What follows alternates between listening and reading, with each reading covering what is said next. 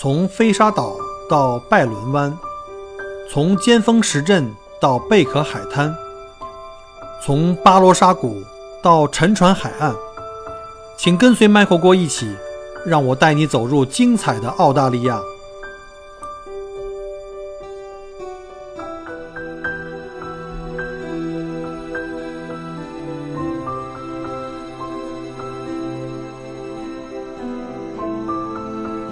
各位听友，大家好，欢迎再次收听麦克过聊澳洲。今天是二零一九年的五月十四号下午的三点四十四分哈。我们上一集专门讲的这个呃父母的这个付费移民申请，呃，其中主要讲的就是啊分为年迈和非年迈的两个差别，啊，这个大概把这个差别都讲的差不多了。那这一期呢，就想给大家来讲一下具体的一些细节问题。呃，比如说我们给父母申请移民啊，呃，有一个很重要的条件，就是要通过一个叫做家庭成员测试。什么是家庭成员测试呢？其实就是一个申请的标准了，就是要求这个主申请人至少有一半儿以上的子女是澳大利亚公民或者永居，啊，或者是新西兰的永居永居，并且居在居住在澳大利亚，这很很拗口啊。我再重新捋一遍啊，这舌头先捋直了。就是谁这父母申请的时候呢，他至少有一半以上的子女呢是澳大利亚的公民啊，记住这个，或者是澳大利亚或新西兰的永久居民，并且居住在澳洲啊。就是说，你首先要么就是当这个子女有一半及以上的是澳大利亚的公民，要不然就是澳洲的 PR，或者是新西兰的 PR，并且呢要住在澳洲啊。这新西兰的 PR 是可以住在澳洲的这个。两个姐妹国家在移民政策上是比较比较呃没有门槛，啊，再或者啊，澳洲永居的子女比住在其他国家的子女多。比如说家里孩子多，有在美国的，有在加拿大的，有在中国的，那你住在澳洲的子女呢，要比住在其他国家的子女多。比如说你有几个孩子，比如说澳洲是两个，美国一个，中国一个，那你就可以来澳洲啊，就是这么个概念，就是你要有一半以上。啊，在这个澳洲啊，或者是说，如果你分辨分在不同国家里面的话呢，你至少在澳洲就要比其他国家的多。那我就想，这种可能性有吗？这个好家伙，这个父母两个人一辈子生了五六个孩子，都分别送到了全地球的各个角落里面去，那这 这个是给自己找了个多大麻烦？又想去探望这帮孩子，得得这个飞整个地球一圈啊，或者要飞几圈，把这地方都给转过一遍，这是够难的。我就拿我自己举例子哈，就是比如说呢，我这个，呃，给我父母给我这个岳父岳母办移民的时候呢，因为我爱人呢他是独生子女，所以说呢，这个我岳父岳母的话就可以很顺利通过这个家庭成员测试，因为他肯定是超过二分之一以上的，是百分之百了嘛，在澳洲。而我自己呢，我家里四个小孩，就是我爸爸妈妈下面四个小孩，那我呢还有三个兄弟姐妹在北京。等于是只有我一个人在澳洲，其他三个都在北京。那这样的话呢，我要是想给我的爸爸分申请这个移民的话呢，肯定是不行了，通过不了这个家庭成员测试。那这个学习成绩好、比较好问的同学可能又要问了，说那我如果家里正好是两个孩子，一个在澳洲，一个在中国呢，可以给父母办吗？那这种情况下呀，这个我听说啊，我听说这移民局是不会让你通过。什么叫？叫大于一半，就一半以上的，就是你一比一都不行。他觉得你这理由不充分。那你到这儿了以后，你国内那个他为什么不能在国内生活，由另外一个子女去去陪陪伴呢？所以呢，就会这个。而且你要是等于过来的话，一个以后呢，家里还剩一个孩子，那就肯定还要把那孩子再办过来。那澳洲政府不就赔了吗？所以这是我自己的推测啊，大家可以那个还是咨询一下专业人士啊，专业的这个这个移民中介啊。呃，反正我可能肯定的是，如果你是独生子女在澳洲，肯定是没问题的啊。那下面再说一个更重要的人物呢，就是这个担保人，父母付费移民的担保人啊，只能是申请人的这个亲生子女哈，还有这个收养子女或者是继子女，只要是在法律上你是他子女就行了，并且呢，必须是十八岁以上，而且呢是澳洲的公民或者是永居，就是 PR。而且在澳洲呢，至少呢居住满两年以上。我们当时拿到 PR 的时候呢，就着手呃着手开始给这个我的岳父母开始办理。当时呢，我们 PR 还没有满两年，可是我们在澳洲居住呢，已经早就满两年，那时候已经三年多了。另外呢，给父母这个申请移民还需要一个经济担保人。一般来讲啊，这个呃都会是自己的子女啊来同时当这个担保人和这个呃经济担保人。所以说呢，这担保人和经济担保人是两个人啊。这个经济担保人可以是机构啊，或者是你的这个呃其他的朋友，呃或者公司啊，不不一定非得需要是有这个血缘关系啊，跟你这个担保人或者是跟这个主申请人。呃，但是经济担保人是干嘛的呢？主要就是说经济担保叫做 AOS，叫 Assurance of Support，呃，就是说由这个经济担保人做出法律的承诺。对于新到达的这个移民父母呢，在一定期限内提供这个足够的经济支持，也就是说，那如果万一这个新移民来的这个父母团聚移民到了这儿以后呢，呃，任何的福利开销呢，呃，由指定的澳大利亚的这个公民或者是永居居民来这个承担这方面的这个这个负责任了，因为。呃，刚开始呢，父母移民来到澳洲的话，政府是不愿意来掏钱的，所以你必须得找一个经济条件各方面都条件都好的，来给做这个经济担保人。因为澳洲老人啊，想在澳洲呃养这个领这养老金呢，呃，条件要比以前要苛刻很多，要在澳洲至少连续居住了十年以上啊。注意这个关键词是连续啊。你不是说我今天来了，明天走了，这个这个连连续就是断断续续的，这样不行，必须是连续居住了十年，不能像这个很多在国内一下住几年，在澳洲住几年，这样是绝对不可以的啊啊！以前我记得是连续居住满五年，现在是变成十年了，所以你看了吗？现在门槛一翻就是增加一倍，所以你必须长期在这里生活。那你说老人在这生活也不能工作，那怎么就对澳洲政府有有帮助呢？那肯定了，你在这生活，你得租房啊、买房啊、消费啊。给澳洲这个这个零售业做贡献啊，这样的话才有可以有资格领取养老金的这个福利。这十年期间呢，而且你的这个父母过来以后呢，不能够向政府申请任何的福利，否则这个居住期限呢会上升。就你原来比如说应该十年，但是你上来就开始跟政府要福利的话，就可能会连续居住要超过十五年。所以呢，你你看着这个背着抱着一边沉，你看哪边合适了。所以呢，在这漫长的十年甚至十五年的期间里呢，澳洲政府呢需要有稳定收入的人来进行这个经济上的担保。如果出现需要领取福利的状况呢，那就由需要由担保人来提供经济援助，来保证呢不给这个澳洲政府添增添负担。所以，经济担保人的责任非常重大啊。由如果你说你说找朋友、找公司、找机构，这个让外人来承担这法律承诺呢，呃，做经济担保人估计很有难度，因为谁会给你那么做呢？这风险很大的一个事儿。所以，如果自己的收入达标的话呢，我觉得还是自己的子女来做呢，呃，比较好。有关这个经济担保呢，还得多说两句哈。呃，在给父母递交了这个移民申请以后呢，经过漫长的等待，啊，移民局后来呢会发邮件通知你们过来，来要求补料，就是补材料了，还有要体检，还有呢就是 Centerlink 进行 AS 评估，啊，Centerlink 就是我们澳洲的福利机构了，就是是由这个联邦政府负责的。呃，为什么要进行这个 AOS 提呃这个评估呢？就是要看你这个经济担保人他有没有这个足够的财力啊。首先呢，要呃补材料这块儿哈，父母哈要补一下你在中国期间的这个无犯罪证明，就是你在中国不能犯过错哈，不能不能进过监狱，还有甚至有一些这个这个呃其他的问题啊。这个很简单，体检的问题呢，就是我们后面再说。那先说一下这个经济担保人的评估。这个 Centerlink 呢，主要是评估这个经济担保人的收入水平是不是达标。具体收入水平要要求是多少呢？要看这个 Centerlink 网站上的要求啊。你们可以在 Centerlink 网站上去查，叫 Centerlink 网站上面呢有计算公式啊，非常容易。主要就是根据你呢要担保几名申请人，呃，是父母其中的一人呢，还是父母两个人？那父母一个人的话就容易一点哈，两个人的话就要就要加一点。但不是加倍的意思。另外，自己是不是这个经济担保人自己还要有配偶啊？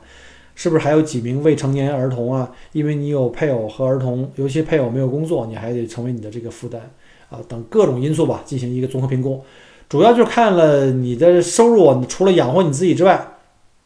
还要养活你的老婆孩子之外，是不是还有余力啊？在帮其他人提供经济支持。呃，如果自己觉得这个公式太复杂呢，你也可以直接咨询自己的会计师，他们在这方面的那个比较呃要求比较门清啊，就怎么算啊，什么什么条件啊，那个后面有图片，到时候我把那个列出一些具体的那个收入的要求供你们参考。我们当时呢是这个担保我父母就是岳父两个人了。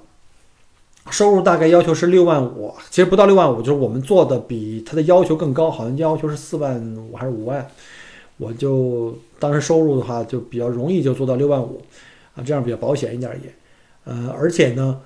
这个收入还需要提供在过去两年的税单，就是你你说你能挣这么多钱，不是你说的，你得证明你过去几年你的那个税单得至少得达到这个水平，就你跟政府得交了这个税，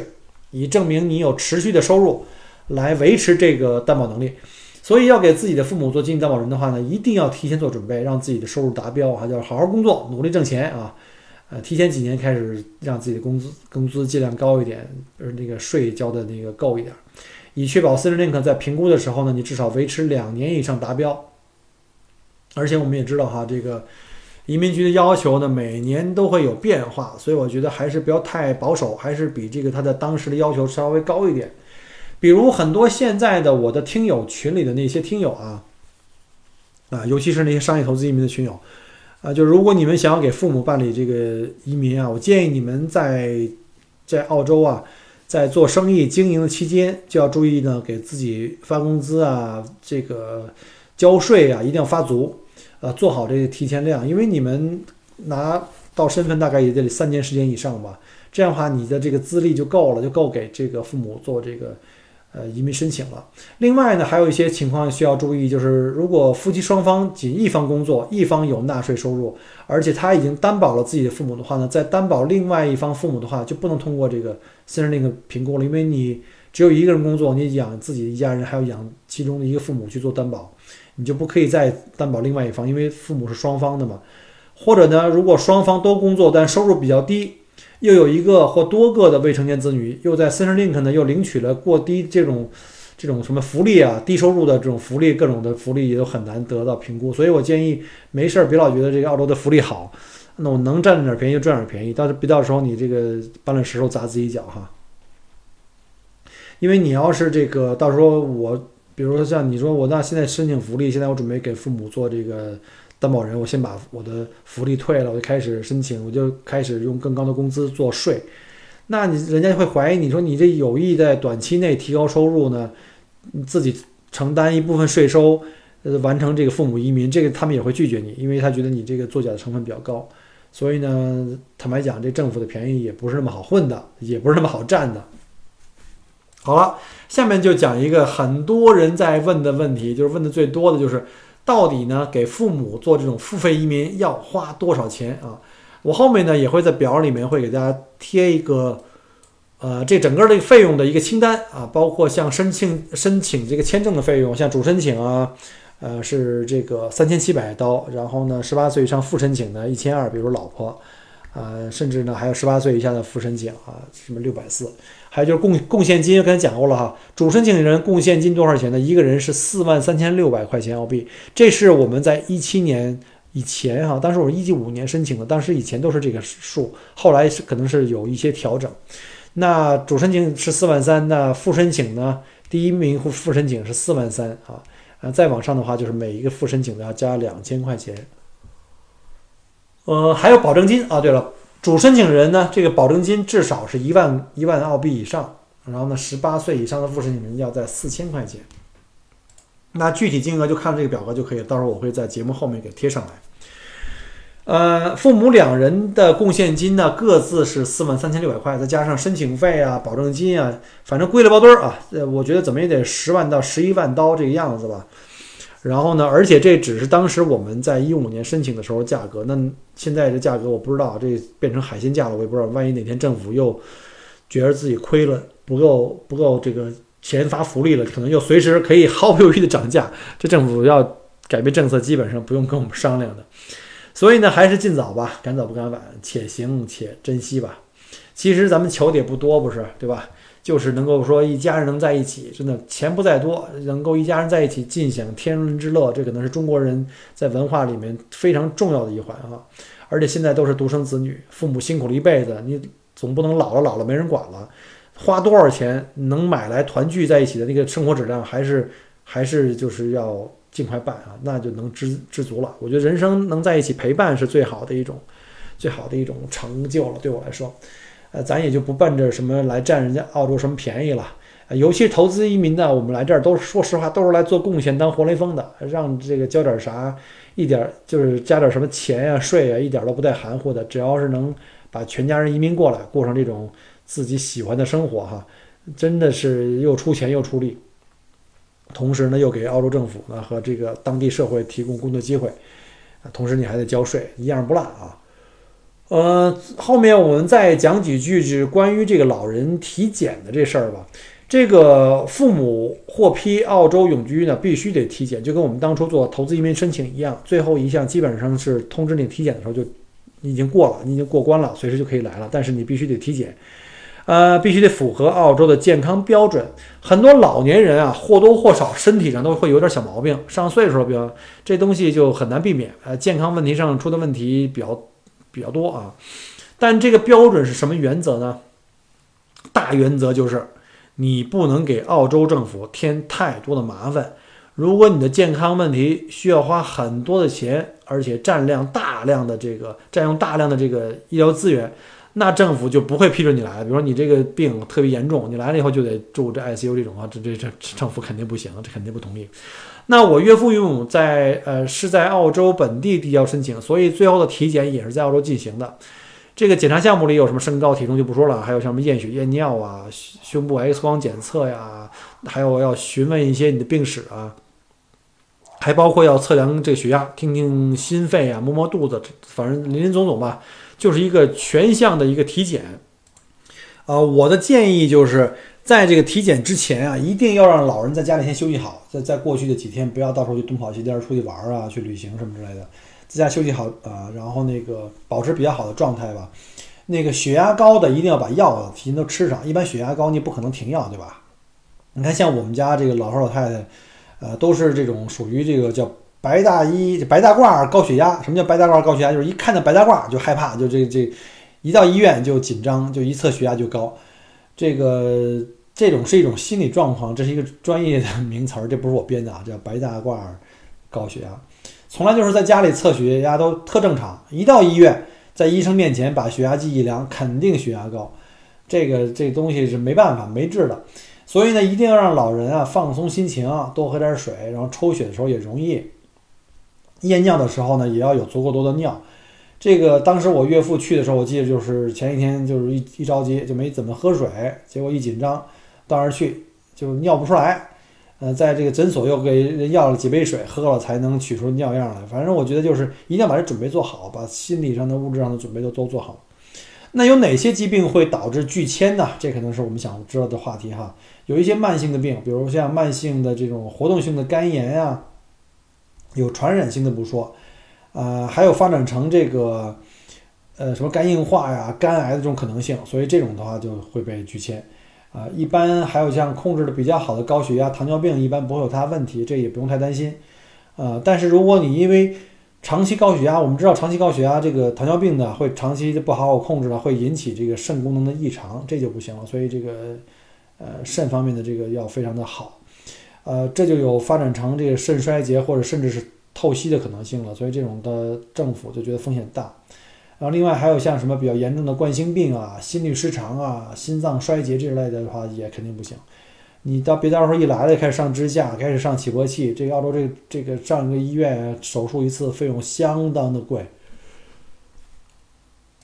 一般的像什么腰酸背疼啊、关节炎呀这种事儿，就是老年性的常见病都没事儿。呃，但要是特别严重的，比如像什么要做关节置换，这个就 就可能不行了。然后你还是要说自己能正常行走吧。然后像咳嗽啊、哮喘啊、黑 fever 这种花粉症导致的这种过敏性哮喘，这一些也没事儿，很常见啊。呃，但是如果比较严重的肺部疾病就要注意了，这可能就十有可能十有八九是不行的。比如说，中国呢是比较严重的一个就是肺结核的高发地区啊，胸片如果有钙化灶，就是这个医生都懂的哈，就钙化的这病灶，就属于这肺结核的这个，这可能要求你会做进一步的这个审核和确确诊。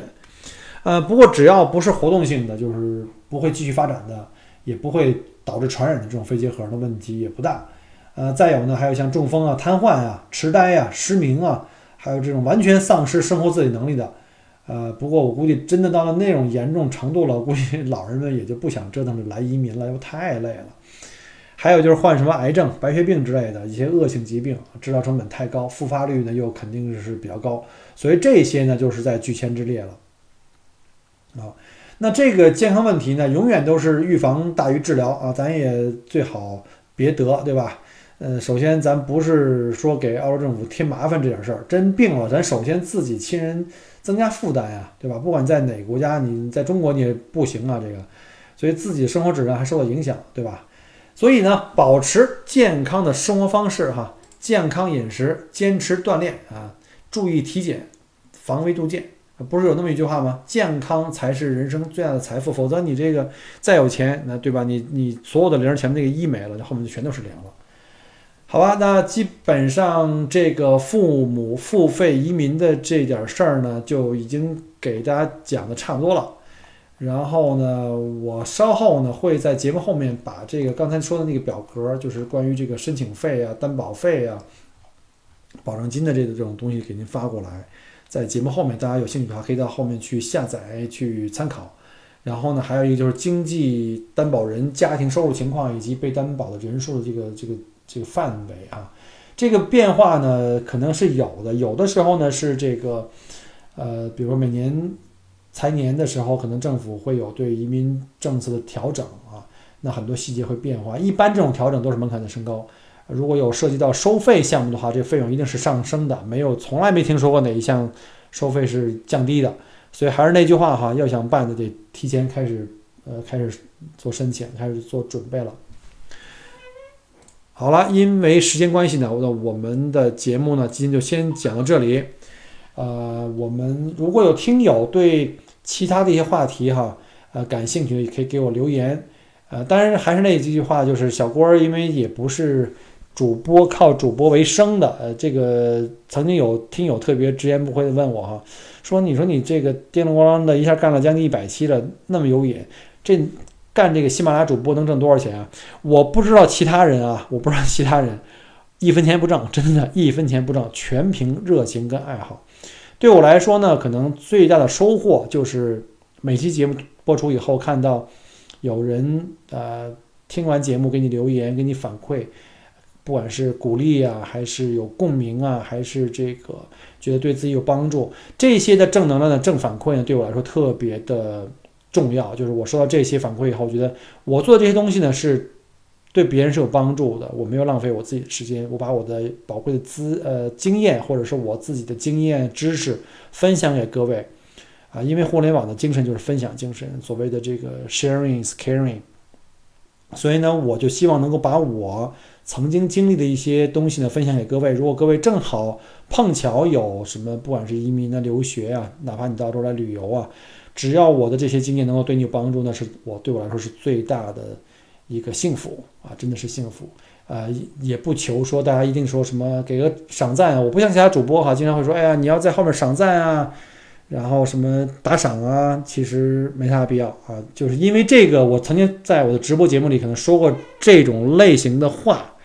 可能喜马拉雅就不干了啊，所以喜马拉雅就已经当时就给了我一次警告，而且呢，就是暂时停止了我的直播的这个权限。我不知道为什么啊，反正我不收钱，但是人家我也理解，人平台必须要赚赚赚钱嘛。所以呢，这个也理解。所以呢，当时喜马拉雅给我一些建议，说能不能你的节目增增长量还挺快的，说能不能你开始要考虑做一些收费节目，呃。也不是不行，但是我老觉得你要做收费节目的话，你的压力会更大。你对节目的质量、内容的把控呢，还有播出的这个这个时间的保证，都必须要做到一定的程度，否则的话，你何德何能可以向听友们去收钱呢？所以我在短时间内呢，还是没有考虑过收费啊。但我并不是说那些收费节目就不好，那收费节目人家是花了真正很多的时间呀、精力啊，包括像我之前听过的几个很好听的节目。像什么逻辑思维啊，现在逻辑思维有自己的这个